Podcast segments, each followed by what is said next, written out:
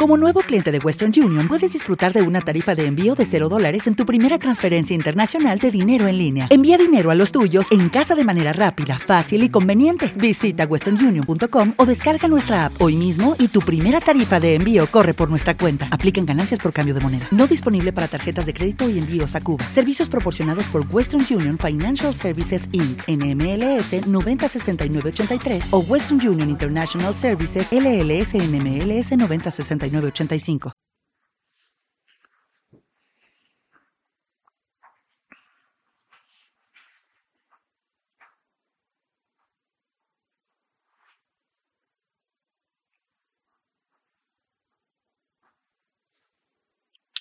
Vamos haciendo conscientes de la postura, del aquí, ahora.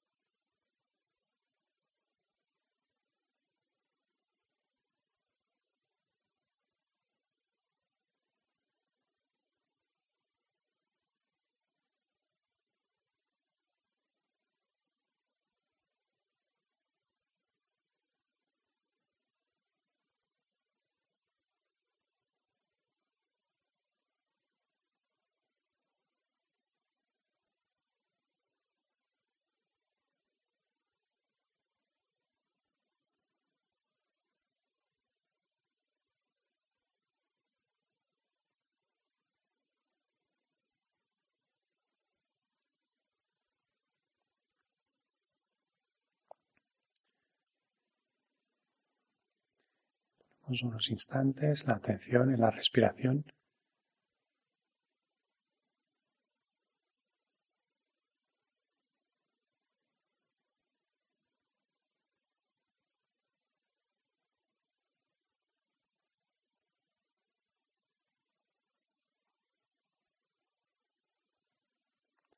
observando ese continuo surgir de sensaciones al inspirar, al expirar.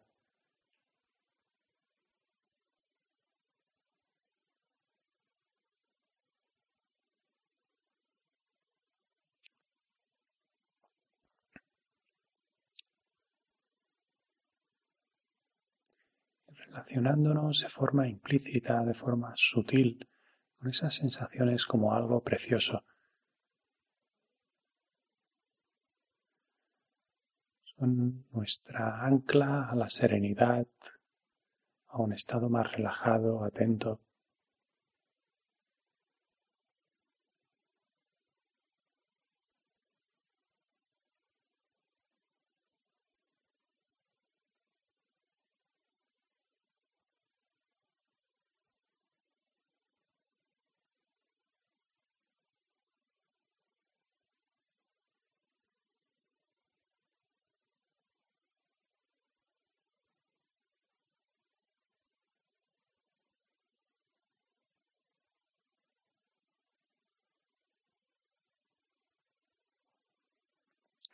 Las observamos así, con esa mirada más afectuosa, como el batir de las olas en la orilla, tienen casi un efecto balsámico, relajante.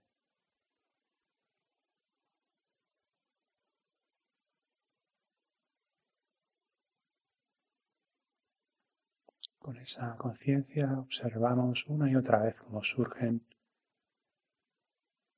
se repliegan.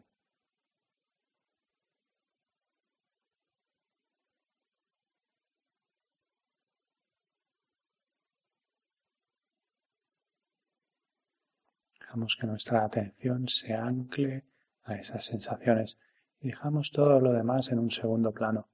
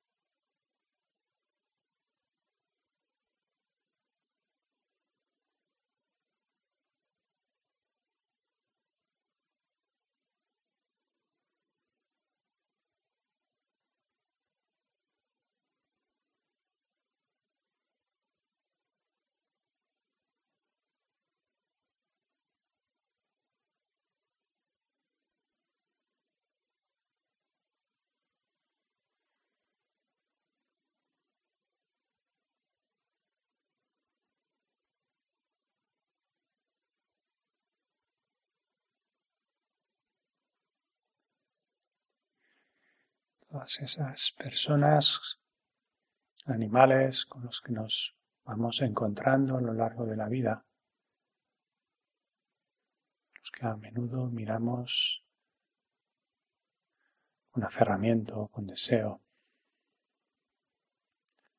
con rechazo, temor, y en la mayoría de los casos con total indiferencia. Todas esas personas, animales, como yo desean ser felices.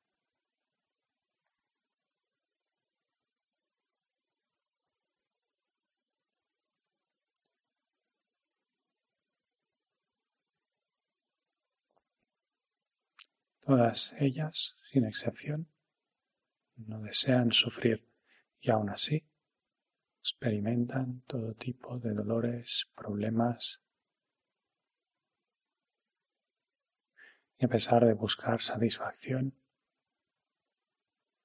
no consiguen llenar ese vacío y siguen buscando, corriendo hacia adelante, hacia ninguna parte a veces, buscando eso que no consiguen.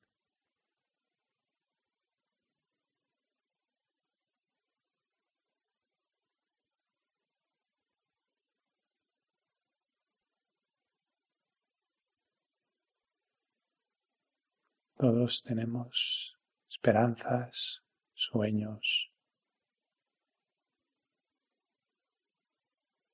Todos tenemos necesidades, limitaciones.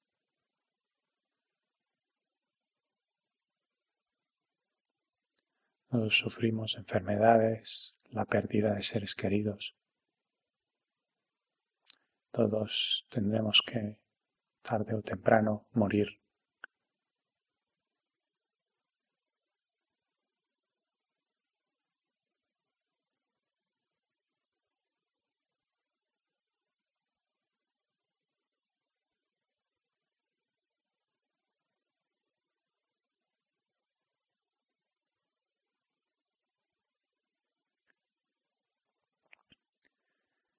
Esas personas, animales y demás, además, contribuyen a mi bienestar, directa o indirectamente. Todo lo que tengo, todo lo que disfruto, todo lo que sé, incluso este cuerpo, se lo debo a los demás.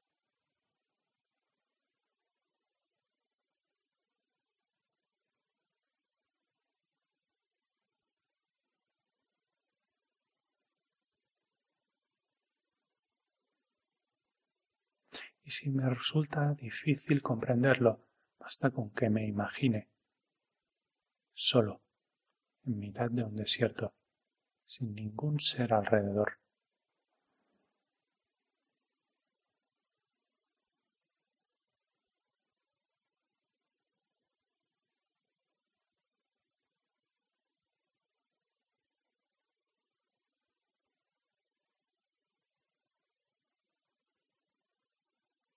Todo, desde lo más insignificante.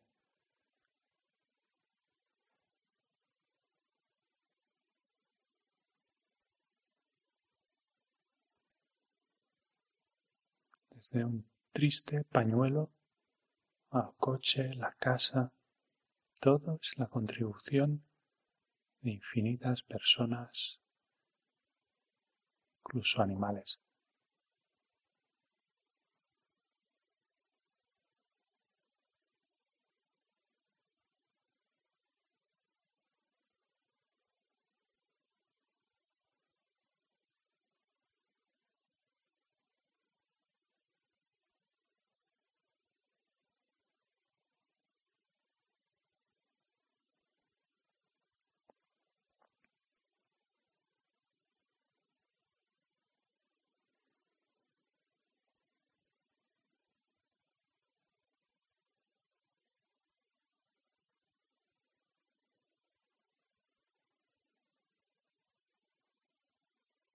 Salta ahora todo lo que he recibido de otras personas desde el momento en que hemos nacido.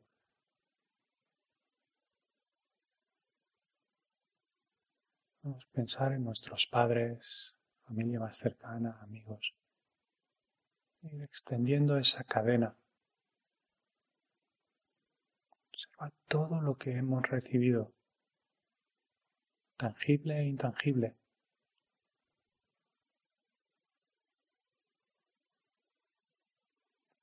Pues empezar con un ser en concreto. Puede ser la madre, el padre. Observa todo lo que hemos recibido de esa persona querida. Todo lo que ha hecho por nosotros. En el caso de la madre incluso nos tenía en su vientre. Nos alimentaba de su sangre después de su leche todas las horas que ha dejado de dormir por nosotros, todas las horas que ha trabajado para podernos pagar una educación, vestidos.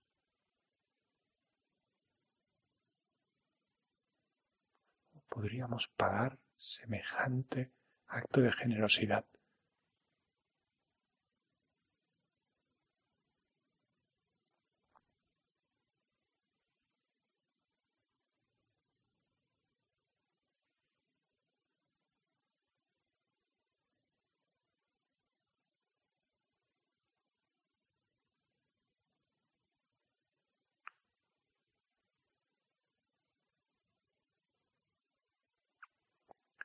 Ser nos ha cuidado, protegido, educado, limpiado. Ese ser sería capaz de dar la vida por nosotros.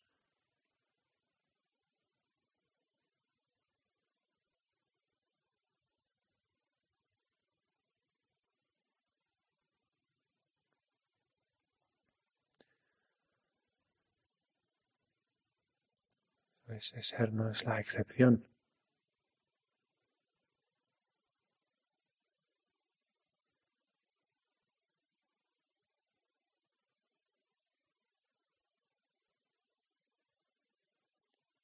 Incluso una madre animal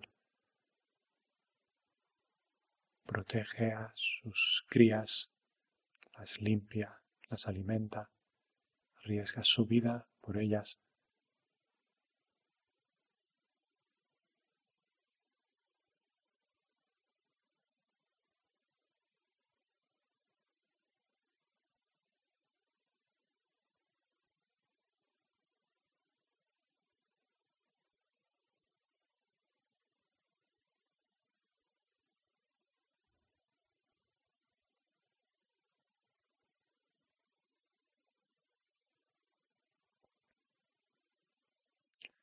Podemos imaginar todo lo que hemos recibido. Nuestra madre o padre, de esa persona que sintamos más cercana, que ha sido más bondadosa con nosotros.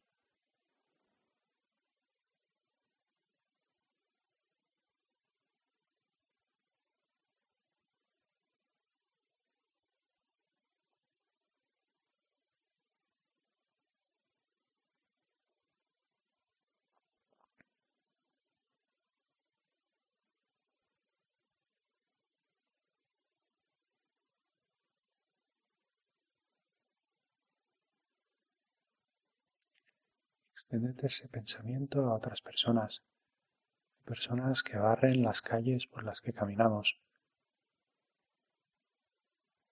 que hacen posible que salga agua por el grifo, que construyen las casas en que vivimos, que transportan la comida que compramos, que la producen, que la envasan. Todas y cada una de las personas de este mundo contribuye de manera más o menos directa a que pueda disfrutar de todas esas cosas. Yo solo no podría.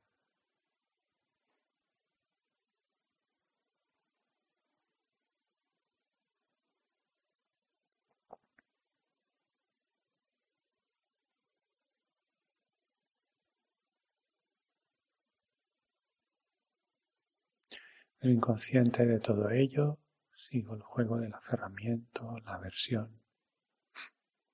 Tú me gustas, tú no me gustas, tú me gustas, pero ahora eres un pesado, una pesada. Nos peleamos por tonterías.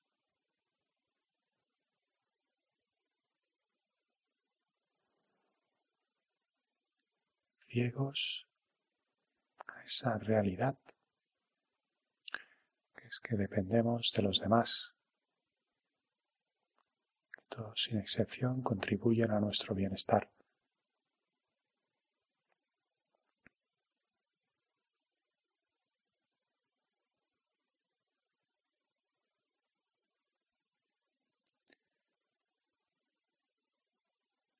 conscientes que quieren ser felices y no quieren sufrir. Seguimos jugando al juego del aferramiento y la aversión. Seguimos juzgándolos en función de lo más superficial y relacionándonos con ellos en función de si me gusta o no.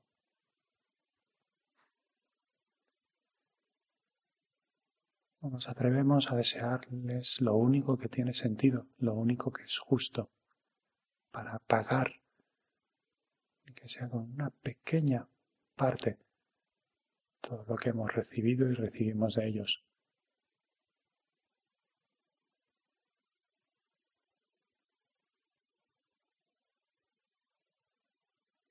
Aquello más precioso a lo que aspiran es a ser felices. Como yo, buscan no sufrir. ¿Por qué no desearles eso?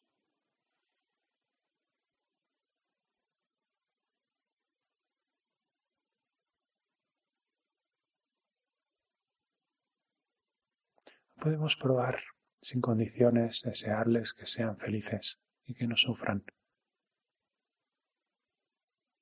Desde la extrema gratitud de reconocer todo lo que hacen por mi bienestar, por el bienestar de los demás. Que podáis ser felices y que libres de esas aflicciones todas las huellas que han dejado en vuestra mente, dejéis de sufrir.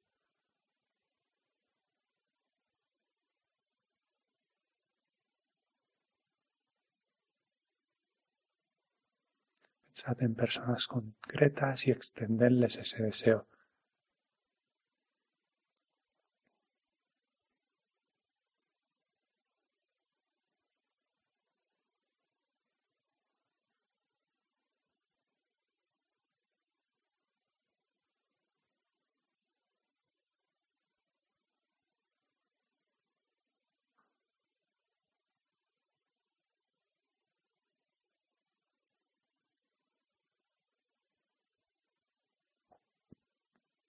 Si queréis y si os ayuda, podéis imaginar que ese deseo se materializa, se manifiesta en forma de luz en nuestro corazón, que irradia en todas direcciones.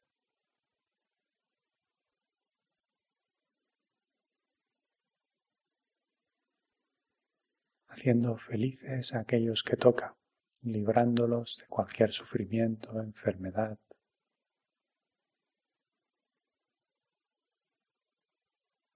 Deseamos que sean felices, que no sufran. Por la fuerza de ese deseo, esa luz brilla cada vez con más intensidad y se extiende hasta ellos, abrazándoles, dándoles confort, alegría y librándolos de sufrimiento.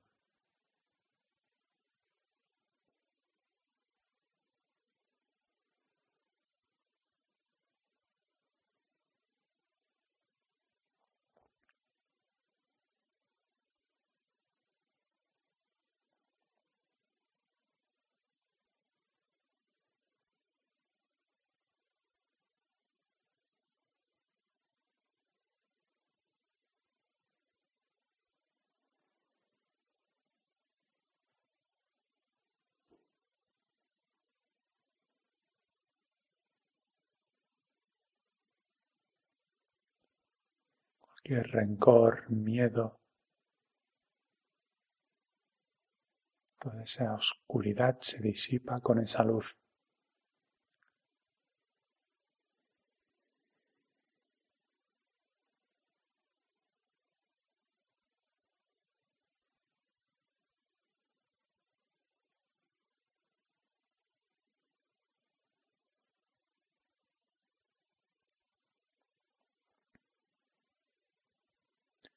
Gratitud por todo lo que hacen, les extiendo esos deseos.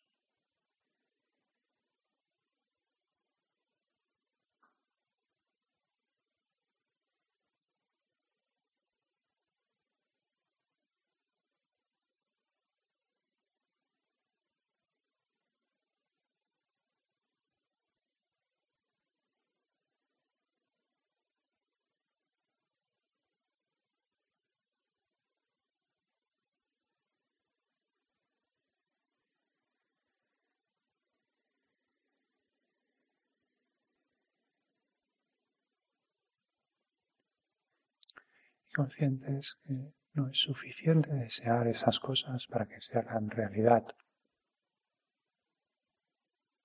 Podemos dejar que surja el sentimiento de responsabilidad y atrevernos a dar un paso más allá. Y yo lo haré realidad. A partir de ahora me esforzaré en hacer realidad estos deseos.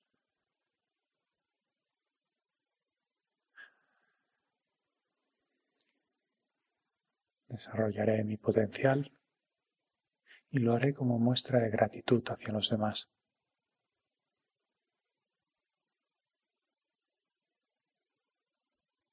Contribuiré a su felicidad, a aliviar su sufrimiento, hasta que incluso la palabra sufrimiento desaparezca.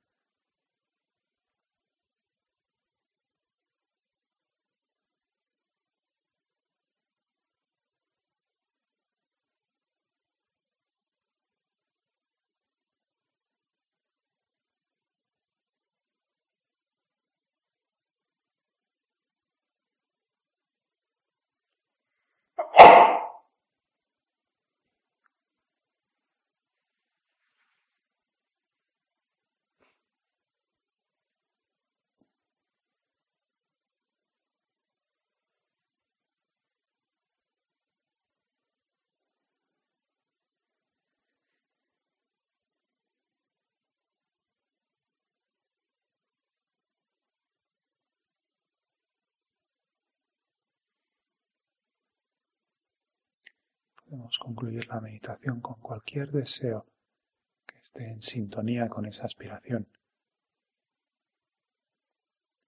Podemos pensar en personas concretas con problemas concretos y desearles lo mejor de corazón. Desear que todo aquello que hagamos contribuya a que esa persona o personas se libren de ese sufrimiento, encuentren felicidad.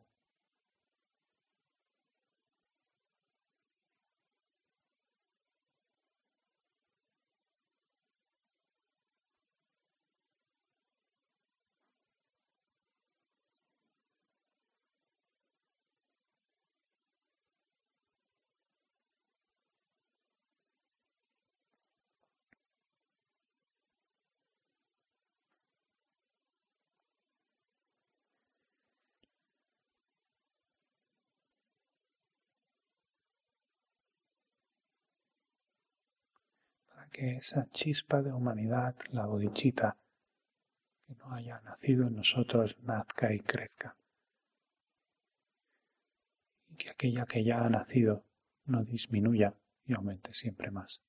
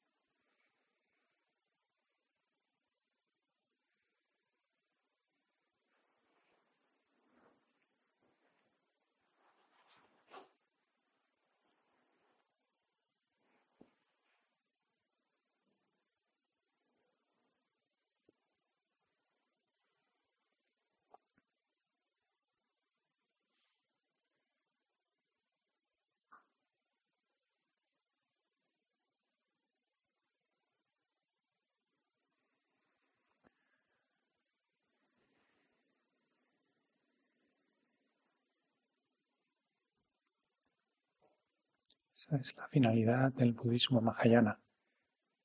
Esa es la finalidad que intenta transmitir el Bodhikariavatara. Es por eso que empieza alabando la bodhichita, esa chispa de humanidad, esa calidez incondicional que asume incluso la responsabilidad de activamente contribuir a la felicidad de los demás, aliviar su sufrimiento. Lo miremos como lo miremos, no encontraremos nada más noble, nada más elevado. Es, la perfección, es la cúspide de lo positivo, de las bondades, de las virtudes. Ya no es solo un deseo felicidad a los demás, que ya es algo noble y elevado. No es un deseo que los demás no sufran, que también es algo muy noble y elevado. Esto va mucho más allá asumo la responsabilidad de hacer algo para que eso sea real, no solo un deseo. Y en el contexto budista, lo máximo que puedo hacer, aquello que puedo hacer para hacer realidad esos deseos, es alcanzar la perfección de mi potencial, llevarlo a su perfección, desarrollarlo al máximo todo nuestro potencial de bondad, compasión, amor, paciencia, sabiduría, para después de forma efectiva poder ayudar a los demás, sin rastros de egoísmo, egocentrismos, envidias, con una motivación pura que solo busca el bienestar de los demás. Y haciendo eso, se satisface el bienestar de uno mismo. Porque como habréis notado cuando conectamos con eso, los problemas no desaparecen, siguen ahí, pierden importancia. el sufrimiento se hace más ligero y surge una calidez, una alegría interior, un bienestar. Y si fuéramos capaces de mantener despierto, nos daría confort, bienestar de forma continua y cada vez incluso con más intensidad. El desarrollo de la bodichita, como os decía, empieza con la ecuanimidad, el darnos cuenta que los demás también desean ser felices, no desean sufrir. Eso nos permite romper las barreras superficiales que nos separan o acercan a unos y a otros. Y después ayuda también a generar ese sentimiento de gratitud. Desde nuestra visión egótica y alucinada de las cosas, si yo soy así es porque me lo he currado. Si tengo esto es porque me lo he currado. Yo me lo he currado. Los demás no pintan nada en eso. Si esto es mío es porque lo he pagado con mi dinero, que es el resultado de mi esfuerzo. Pero por poco que lo analicemos, eso no es cierto. Eso es una alucinación. Esto es tuyo, primero, por convención, porque aquí no hay nada que pueda encontrar que diga que es mío. Pero es que además, si esto lo tengo, no es gracias a mi trabajo exclusivamente, porque no lo he hecho yo. Esto no lo he fabricado yo. No soy yo el que ha pensado cómo hacer esto. No soy yo el que ha inventado la minería y ha extraído el mineral y lo ha fundido, y se ha inventado la siderurgia, lo ha transportado, se ha inventado las herramientas para hacerlo. Lo único que he hecho es dar una pieza de papel, para la cual he dedicado unos minutos de mi vida, haciendo otra cosa que nada tiene que ver con esto. Sin el resto de seres, nunca hubiese sido capaz de tener esto. Nunca. Pero eso lo ignoro. Y me quedo con él, me lo he pagado yo con mi esfuerzo, con mi dinero. Bien, eso es cierto, pero es la ínfima parte de toda la película. Si te crees que eso es el todo, es que estás flipando. Esto es tuyo, esto existe gracias a los demás. Tú ahí has pintado poquísimo. Luego esa visión egótica es una alucinación. De ahí que a eso se le llame ignorancia, a veces confusión. ¿Estás flipando o, qué? Porque lo hacemos con esto, con esto, esto, esto, esto. Todo es gracias a que yo soy el más chulo, más espabilado que los demás. O lo negativo es que soy el más estúpido, el más inútil,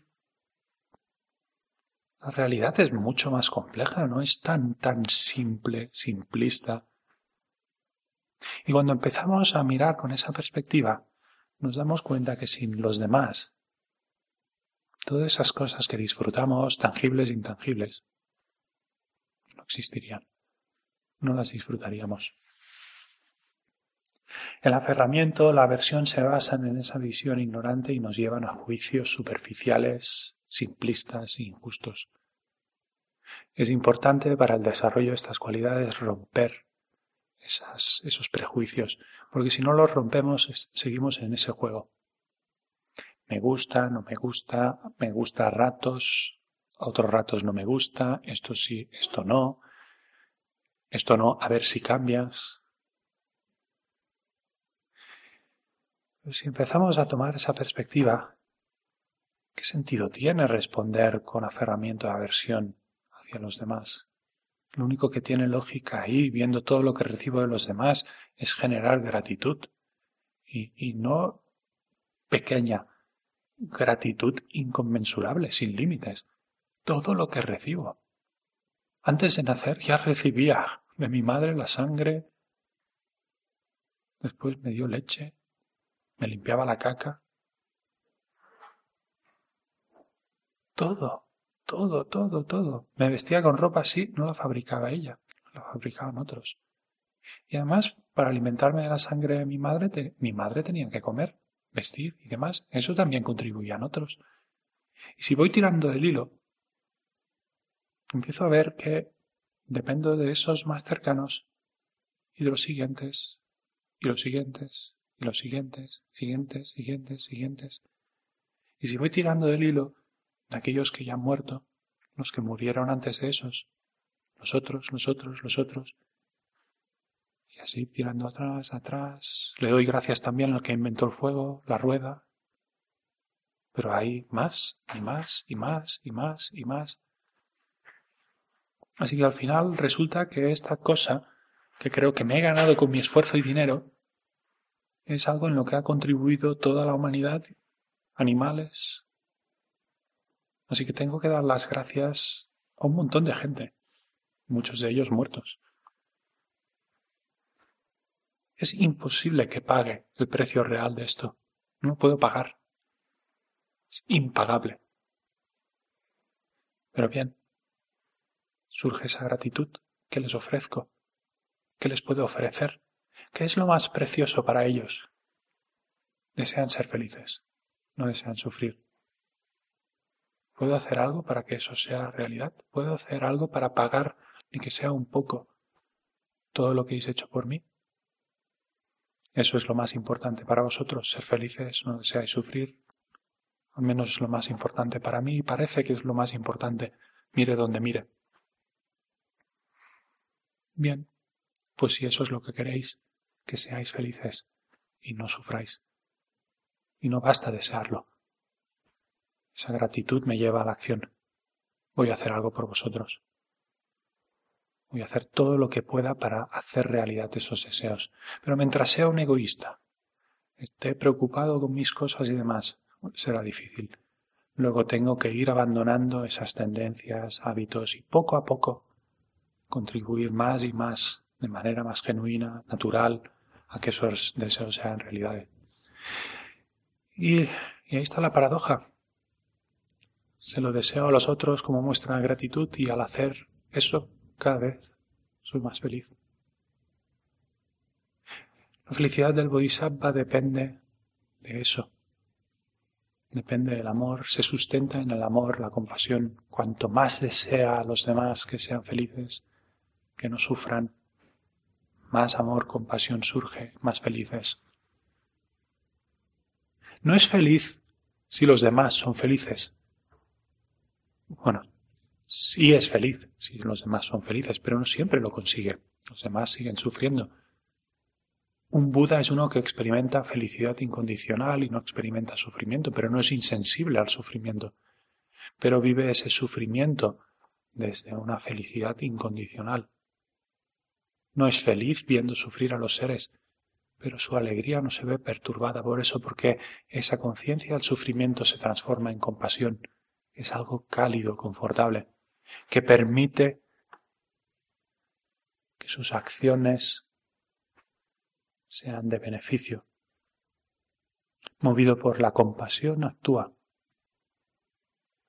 Y ese reconocimiento del sufrimiento no perturba la alegría, porque en el actuar movido por compasión hay un alivio del sufrimiento, no es uno que ve a los demás sufrir con los brazos cruzados y no hace nada. En el momento que deseamos que los demás sean felices y no deseen y, deseamos que no sufran, en el momento que empecemos a actuar movidos por esos deseos, ya estamos haciendo el máximo que podemos hacer. Desde la sabiduría aceptamos que seguirá habiendo sufrimiento, pero ya estamos contribuyendo a su fin. Es cuestión de tiempo que si todos hacemos lo mismo, el sufrimiento desaparecerá. Luego, ¿por qué sentirse tristes si estamos ya haciendo o estoy haciendo el máximo? Esa es la aspiración del Bodhisattva. Cuanto más construye esa aspiración, cuanto más ejerce acciones desde esa motivación, más felices, porque más está haciendo para volver todo el beneficio que ha recibido de las demás. Ese es el espíritu que hay detrás de la bodichita. Además, la bodichita actúa sobre la causa del sufrimiento. El aferrarnos a una entidad personal, la parte del lado de la sabiduría, es causa de sufrimiento. Si empezamos a poner el énfasis en los demás, estamos destruyendo esa causa de sufrimiento.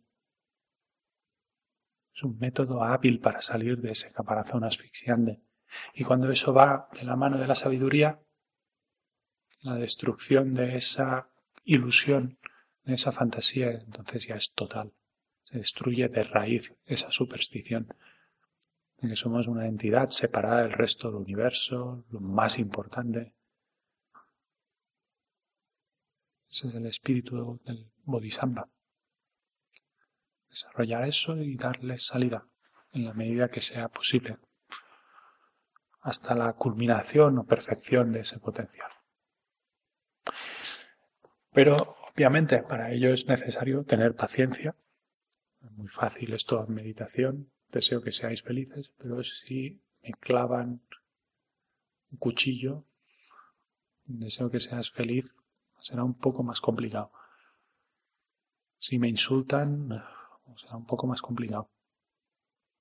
Por eso el Bodhisattva debe cultivar esa paciencia. Y debe cultivar también el entusiasmo. Pase lo que pase, seguir perseverando. Y debe cultivar la sabiduría que le permite ver las cosas con perspectiva y le permite ver las cosas de una manera más fluida, más, más acorde a la realidad, que no es tan sólida, concreta. Las cosas dependen de causas, condiciones, como un tejido infinito de interacciones entre fenómenos y demás. Somos nosotros que solidificamos las cosas, emitimos juicios y demás, y luego creemos que esas simplificaciones, juicios y demás están ahí fuera. En cuanto al entusiasmo que sostiene e incrementa la, la bodhicitta, es el encontrar alegría o deleitarse en la virtud, en lo positivo. Cuanto más nos deleitemos en lo positivo, porque le vemos el valor. Porque cuando hacemos cosas positivas, le vemos el valor. No porque alguien nos ha dicho que es, no porque lo vemos. Porque soy generoso de corazón y veo el beneficio. Veo el beneficio en la persona que lo recibe, pero sobre todo experimento el beneficio en primera persona, porque yo no sé cómo lo experimenta que lo recibe. Puedo intuir por la cara que hace y demás, pero no sé qué beneficio tendrá porque eso que le he dado no sé si lo utilizará de manera positiva o no, pero lo que sí que sé es el impacto que tiene en mí. Cuantas más acciones positivas haga, más conecte con actitudes positivas, más me podré dar cuenta del beneficio de los efectos que tiene eso. Más combustible tendré para el entusiasmo. Si veo que en lo positivo encuentro alegría, más alegría y ganas tendré de hacer cosas positivas. Y entramos en una dinámica, en un círculo virtuoso en el que cada vez eso es más fácil.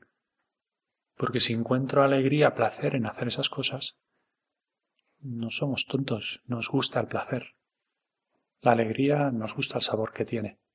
Vamos haciendo más y más hasta que llega un punto que eso ya es lo normal, lo habitual. Un bodhisattva, aferramiento, aversión tienen poco que decir. En un bodhisattva lo que impulsa al bodhisattva es la bodhicitta, o amor, compasión.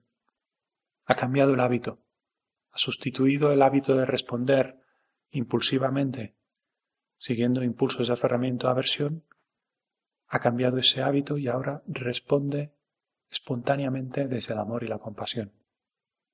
Y si encima cultiva la sabiduría, de la mano de la sabiduría. No suena mal. No suena mal porque ya sabemos cuáles son los efectos de aferramiento y aversión. Ya sabemos cómo nos hace sentir estar obsesivamente dando vueltas a algo que deseamos. Ya sabemos cómo, qué tal nos sienta lanzarnos impulsivamente a algo. Ya sabemos cómo nos siente sentir rechazo, miedo, irritación, enfado. Lo sabemos. Y también sabemos cómo nos sienta conectar con esa mente más serena, más apacible, más cálida, en la que surgen el afecto, la compasión. Nos imaginamos estar siempre conectados con eso, siempre. Bien, puede ser el caso que no estemos siempre conectados con eso, pero la bodichita tenía dos niveles, ¿recordáis? Como el, y se hacía el ejemplo, la distinción entre el que planea un viaje y el que está de viaje. Planear el viaje ya es un nivel de bodichita. Aspirar a esto ya es despertar la bodichita. En el momento que aspiramos a ser capaces de estar siempre en ese estado, porque lo vemos deseable, ya estamos empezando, en cierta manera, el viaje. Lo estamos preparando, estamos haciendo los planes. Cogemos el mapa, fotos, guía de viaje. Me gusta el viaje, quiero hacer el viaje. Pero Antártida, eso, un friolero que soy, primero tendré que hacer preparativos. Me tendré que acostumbrar al frío, quizá. Eso puede ser una opción. Comprar ropa de abrigo. Estaría bien que me acostumbrara a caminar por nieve. Venga, el año que viene haré unas cuantas caminatas por los Pirineos. Hago los preparativos. No estoy aún en ese viaje. No soy aún un bodhisattva. No brilla espontáneamente la bodichita en mí, en todo lo que hago, pero me estoy preparando. Empiezo a cultivar la ecuanimidad, Empiezo a reconocer todo lo que recibo de los demás y a generar gratitud.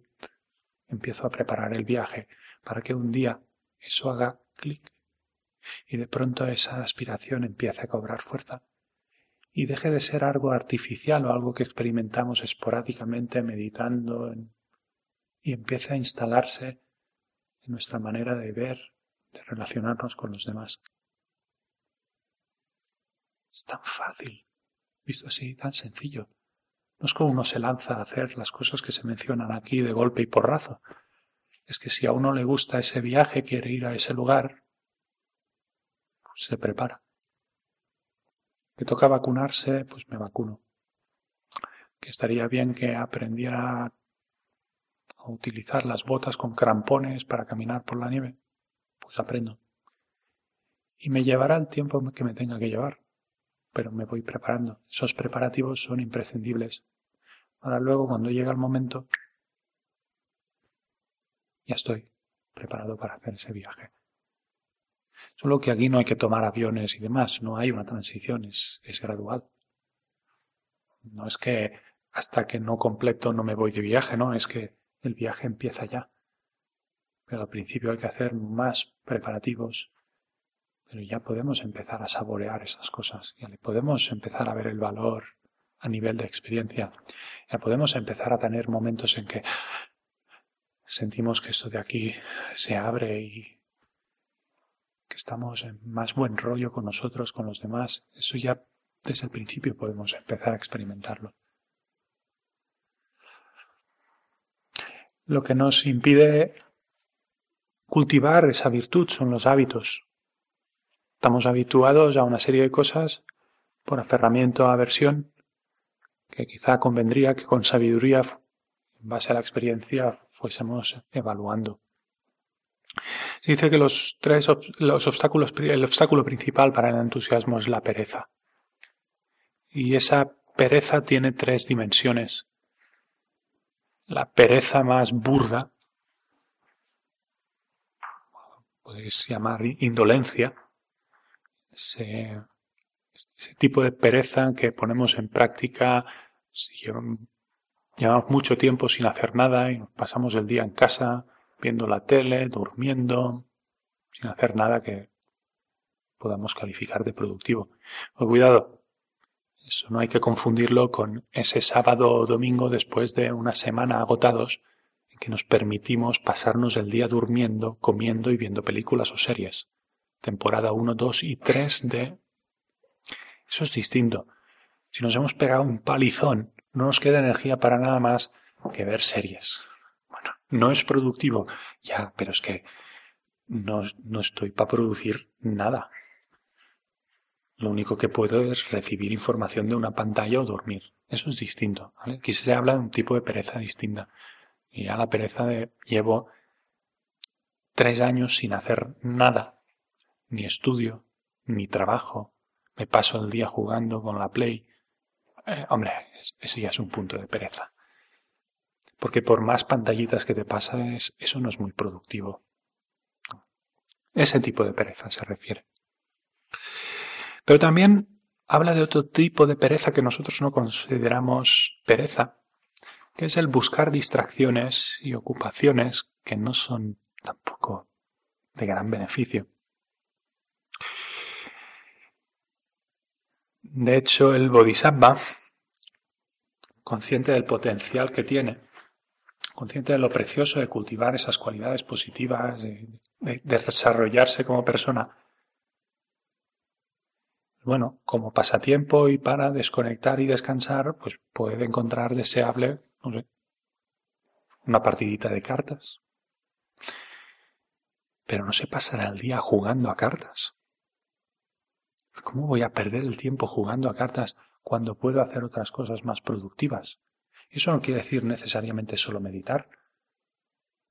Es que puedo hacer muchas otras cosas que sean de beneficio efectivo para mí y para los demás. Y algunas de ellas tan sencillas como coger la mochila y irme a caminar por el bosque, porque necesito un poco de aire y descansar. Sentarse en la montaña con el bocadillo, agua, el móvil en casa, un mapa. Si no llevas el móvil con GPS, va bien tener un mapa, brújula, esas cosas que se hacían antes. Y simplemente disfrutar de eso, pero como forma de nutrirnos, ¿no? de descansar para después poder hacer cosas positivas. Pero, claro, dedicar nuestra vida a construir la Sagrada Familia en palillos y después Notre Dame de París también en palillos. Bien, posible que incluso un día salgas en la tele, un programa de estos de tarde, mostrar tu Sagrada Familia en palillos. Em, pero eso es fuente de felicidad. Y todo el tiempo que tengo de que dedicar a meter un palillo tras otro.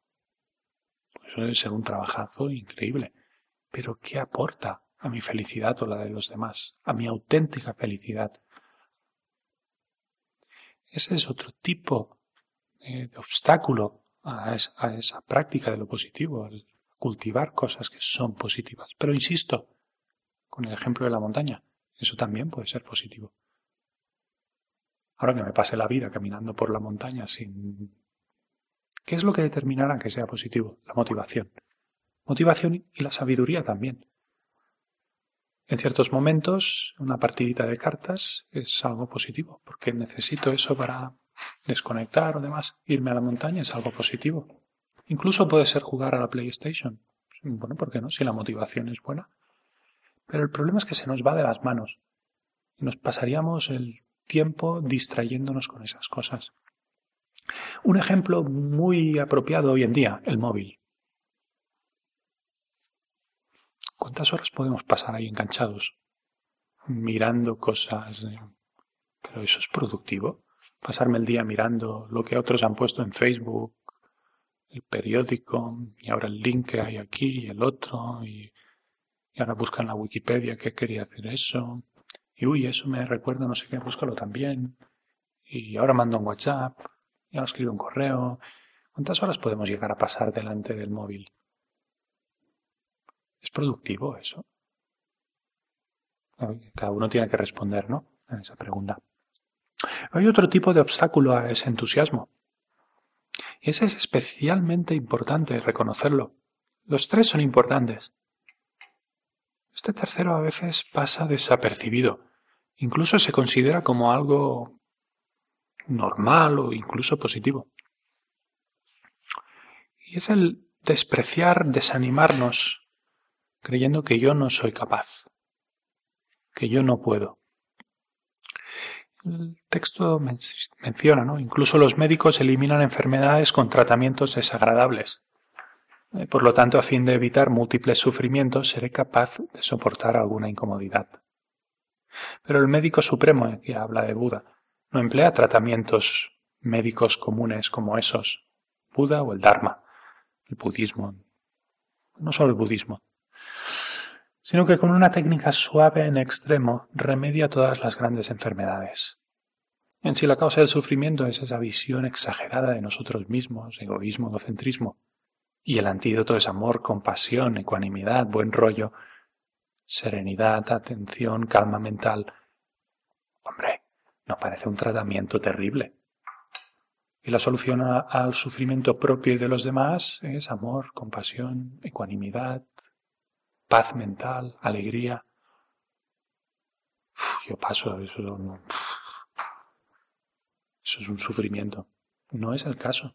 Es un tratamiento extremadamente suave, pero no está exento de incomodidades y sufrimientos. Pero es que alguien espera que por el hecho de ponerme a practicar esas cosas desaparezcan las enfermedades, desaparezcan los problemas, todo el mundo empiece a ser simpático conmigo, me caiga el dinero del cielo. Eso no va a pasar. Lo que no obra es milagros. El mundo sigue funcionando con las mismas leyes de la natura, de la naturaleza y demás. Este tratamiento no va en contra de la causalidad. Luego yo busco desarrollar amor, compasión, empiezo a cultivar esas cosas pero sigo resfriándome, me sigo contagiando de la gripe, me siguen doliendo las rodillas cuando me siento con las piernas cruzadas, ahora duele la espalda, ahora me duele la cabeza, ahora estoy cansado, tengo hambre. Bueno, pues en eso no es distinto el meditar o el cultivar actitudes positivas, no es distinto. Y si me propongo hacer eso en plan intensivo y me voy de retiro, pues tendré las mismas dificultades que tendría yéndome de retiro a jugar con la Play. No es tan distinto, solo que en un caso cultivo una serie de causas y en el otro cultivo otras. Ya está. Ese es el punto donde hay que poner el énfasis. Y entonces no me desanimo. Hay dificultades, sí, como si, como si no las hubiese en la vida de normal. Claro que hay dificultades, pero el punto es, ¿qué es lo que estoy haciendo?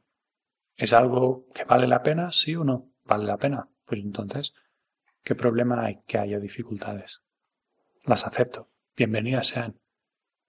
Como decíamos ayer, bienvenidas sean. Así practico paciencia. Gracias. Genial. Hostia, mira, ahora ha caído la temperatura a 30 grados y no tengo nada para abrigarme. Bueno, bienvenida sea esa caída de temperatura. Así practicaré paciencia cambia todo, es, un cambio de perspectiva.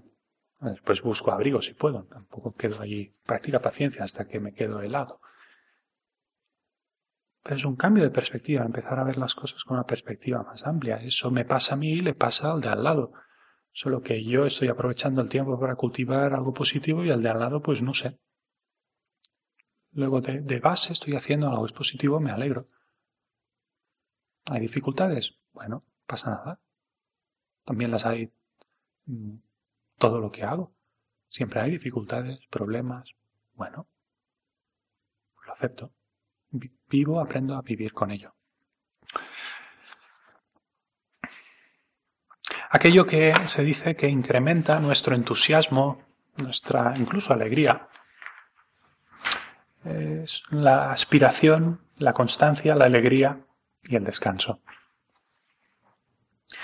Si queremos convertirnos en entusiastas de la virtud, en fanáticos de la virtud en el sentido más, más literal, fans, es que a mí lo que me mola es ayudar a los demás. Mirarán en plan, sí, tranquilo, relájame.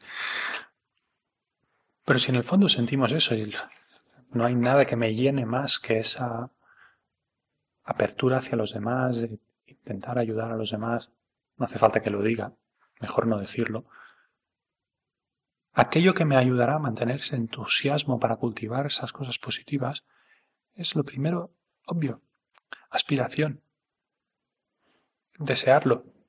Y en este caso se menciona en relación al sufrimiento. La aspiración se desarrolla con el miedo al sufrimiento y contemplando sus beneficios. Cuando somos conscientes de que el sufrimiento no es una broma, que es algo mm, que no deseamos, es algo de lo que somos víctimas aunque no queramos, que nos lo encontramos aunque intentamos no encontrárnoslo, que los demás sufren también, que algunos sufrimientos son alucinantes.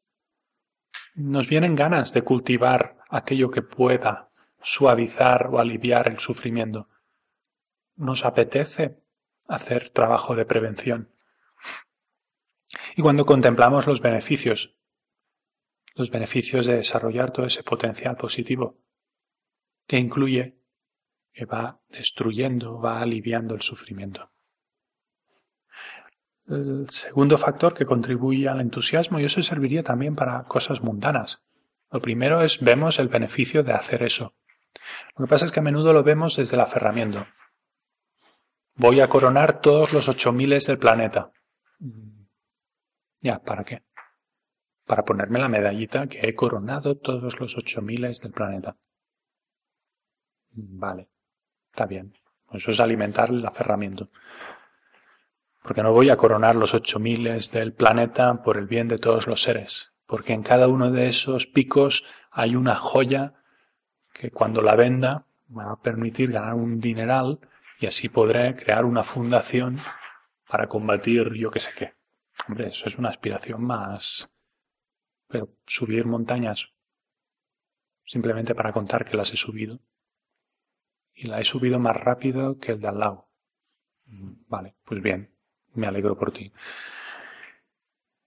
En el desarrollo de cualidades positivas hay esa misma aspiración, pero es pensando en, en beneficio distinto. Pensando en la bodichita, con la motivación de bodichita, de amor, compasión.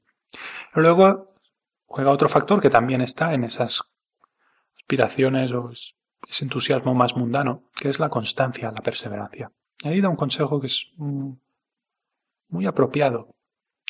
Primero examinaré bien lo que voy a hacer para saber si puedo completarlo o no. Aquello que no sea capaz de terminar es mejor dejarlo. Dejarlo, es decir, no empezarlo. Pero aquello que empiece no debo abandonarlo. Es decir, no me meto en cosas que ya sé que no voy a ser capaz de hacer. Hago aquello que sé que puedo hacer. Y entonces lo termino. Sé que puedo hacer esto. Me veo capaz. ¿Va a requerir esfuerzo? Sí. ¿Habrá dificultades? Sí, pero me veo capaz. Me lanzo a hacerlo y cuando termino, lo doy por completo, pero no lo abandono a medias. Cuando aquí dice eh, aquello que no sea capaz de terminar es mejor dejarlo. Mm, sería mejor decir aquello que no sea capaz de terminar es mejor no empezarlo. Si no es capaz de terminarlo, si lo vas a dejar a medias, no pongas energía en eso, no pierdas el tiempo, energía, porque además el dejar las cosas a media nos da la sensación de incapacidad. No eres capaz.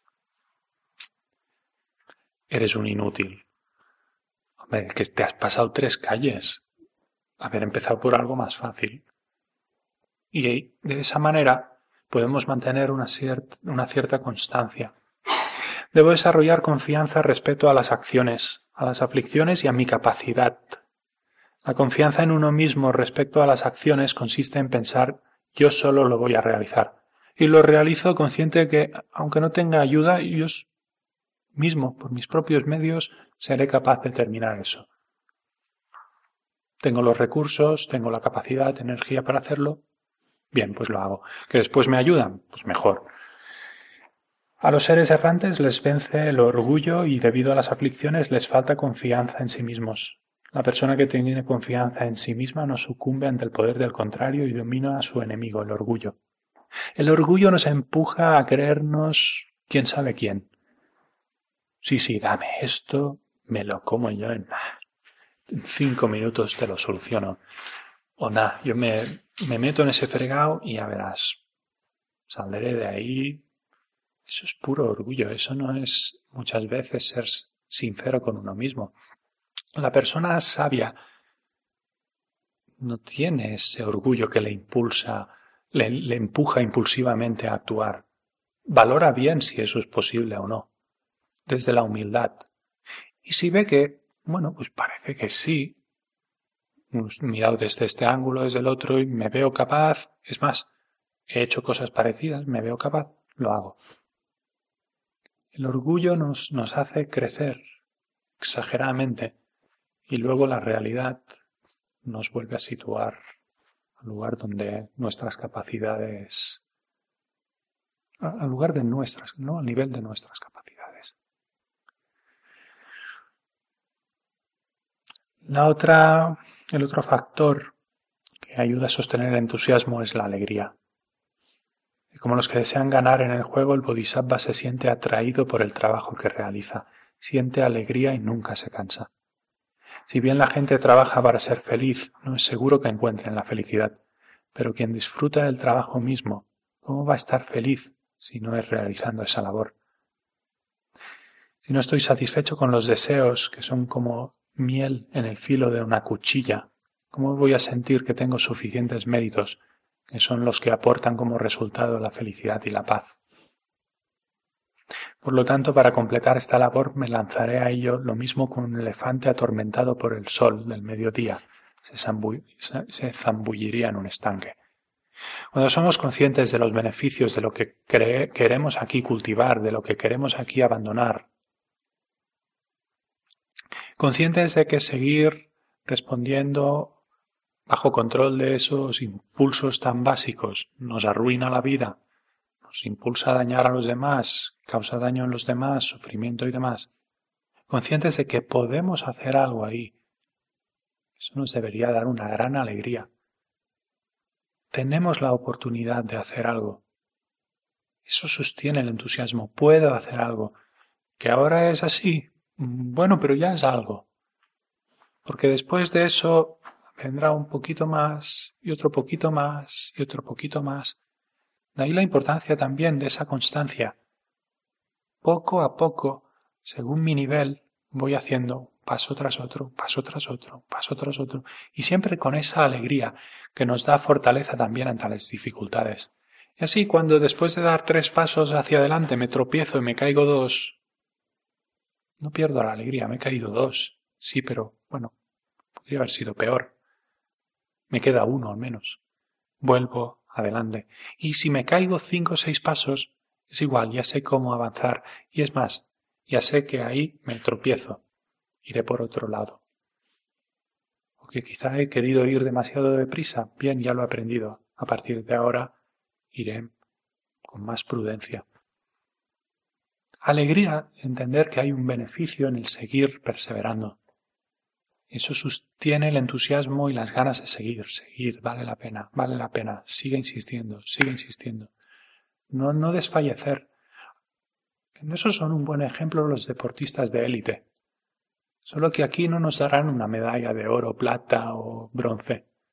Aquí lo que, si esto funciona y están en lo cierto, esos que dedican tantos años a contemplar estas cosas meditando y poniéndolas en práctica, no nos darán medallitas, iremos encontrando causa, cultivando y encontrando auténtica felicidad. Yo creo que vale la pena. La medallita de oro me resbala. Sí, la cuelgas ahí en la pared y qué felicidad me da eso. Si soy deprimido, ¿qué me importa la medallita esa? Pero causas de auténtica felicidad, aliviar el sufrimiento, desarrollar amor, compasión, Además, según el budismo, el día que uno se muere, la medalla no se la lleva, como habréis comprobado. Se la reparten los herederos, o se la queda el Estado si no hay herederos. Pero según el budismo, todas esas cualidades mentales que hemos cultivado, eso sí que nos las llevamos. Así que encima, todo el esfuerzo destinado a eso, si es cierta esa visión, que hay una continuidad, nos lo llevamos en la mochila. No está nada mal. Así en la siguiente vida, en lugar de empezar aquí, empiezo a caminar desde aquí. No está mal. Y si eso no es cierto, pues que me quiten lo bailado. Si al final esto termina en nada, bueno, mira, al menos lo habré disfrutado mientras haya durado. Me habré montado la película de reencarnaciones y demás, pero habré cultivado cosas que me hacen feliz ya en esta vida y que me permiten vivir con menos sufrimiento, preocupaciones y demás. Bueno, pues no está mal. Que después toca la lotería y resulta que hay reencarnación. Pues genial.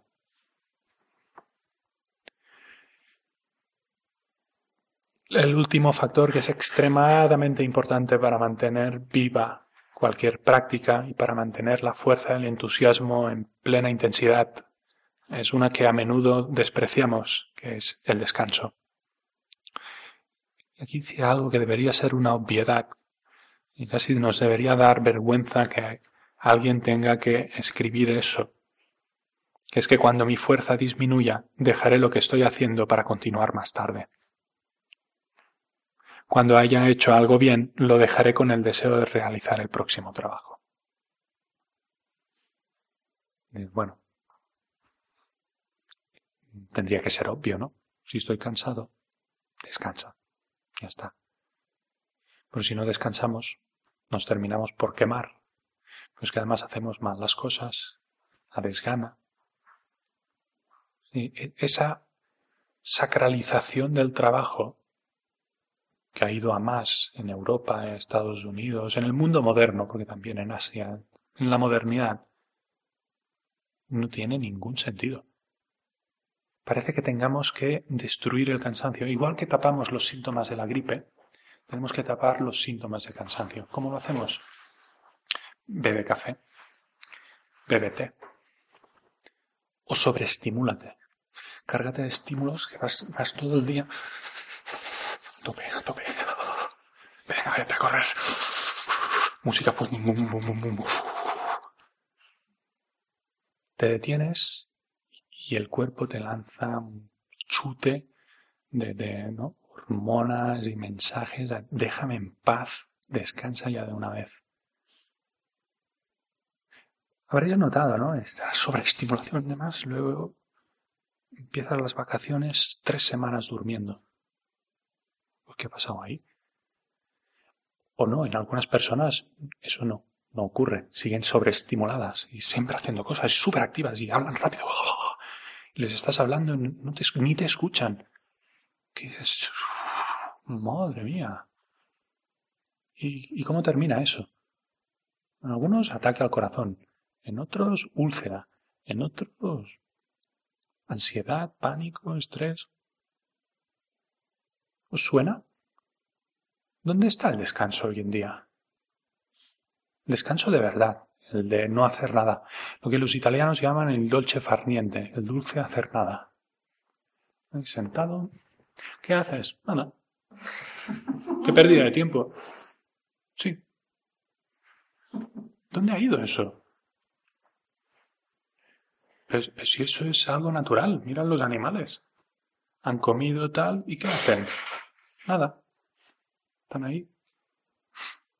El pajarito ahí, ping, ping, piu, piu, piu, piu, piu. Y el otro, piu, piu. Y aparece un tercero, piu, piu, piu, piu. Ah, ahí, pasando el tiempo. Bueno, tampoco se trata de pasarse el día así. Si podemos hacer cosas, tenemos la energía para hacerlas, las hacemos. Pero es que se nos ha ido de las manos el hacer cosas. Trabajar, trabajar, trabajar, productividad, eficiencia, además. Déjame en paz. No quiero ser tan eficiente y productivo. Lo que quiero es vivir mi vida, no pasarme el día produciendo, produciendo, produciendo. Además, produciendo ¿para qué? Ya tengo comida, abrigo, ¿para qué quiero seguir produciendo? Suena. Esa es una virtud que aquí se da muy de pasada, pero que para nosotros debería ser casi la, que pusiéramos más énfasis. Necesitaríamos casi un capítulo y quizá elevarla a la perfección. Perfección del descanso. Cuando estés cansado, descansa. No, no puedo descansar. Tengo demasiadas cosas por hacer. Voy a inflar, voy a meter un litro de café en vena a ver si así puedo seguir trabajando hasta que me dé un ataque de nervios.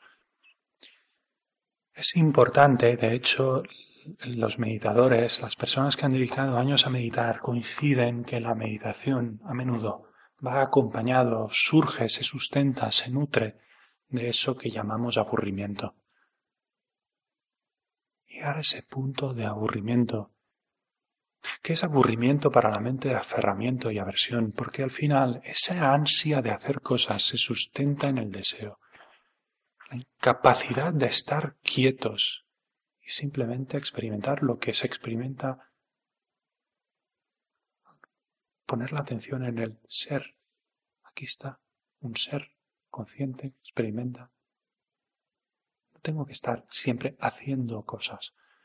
Puedo simplemente sentarme y experimentar el estar aquí ahora, Cuando la mente calma todos esos impulsos que nos llevan a hacer cosas, pues sí, puede surgir el aburrimiento.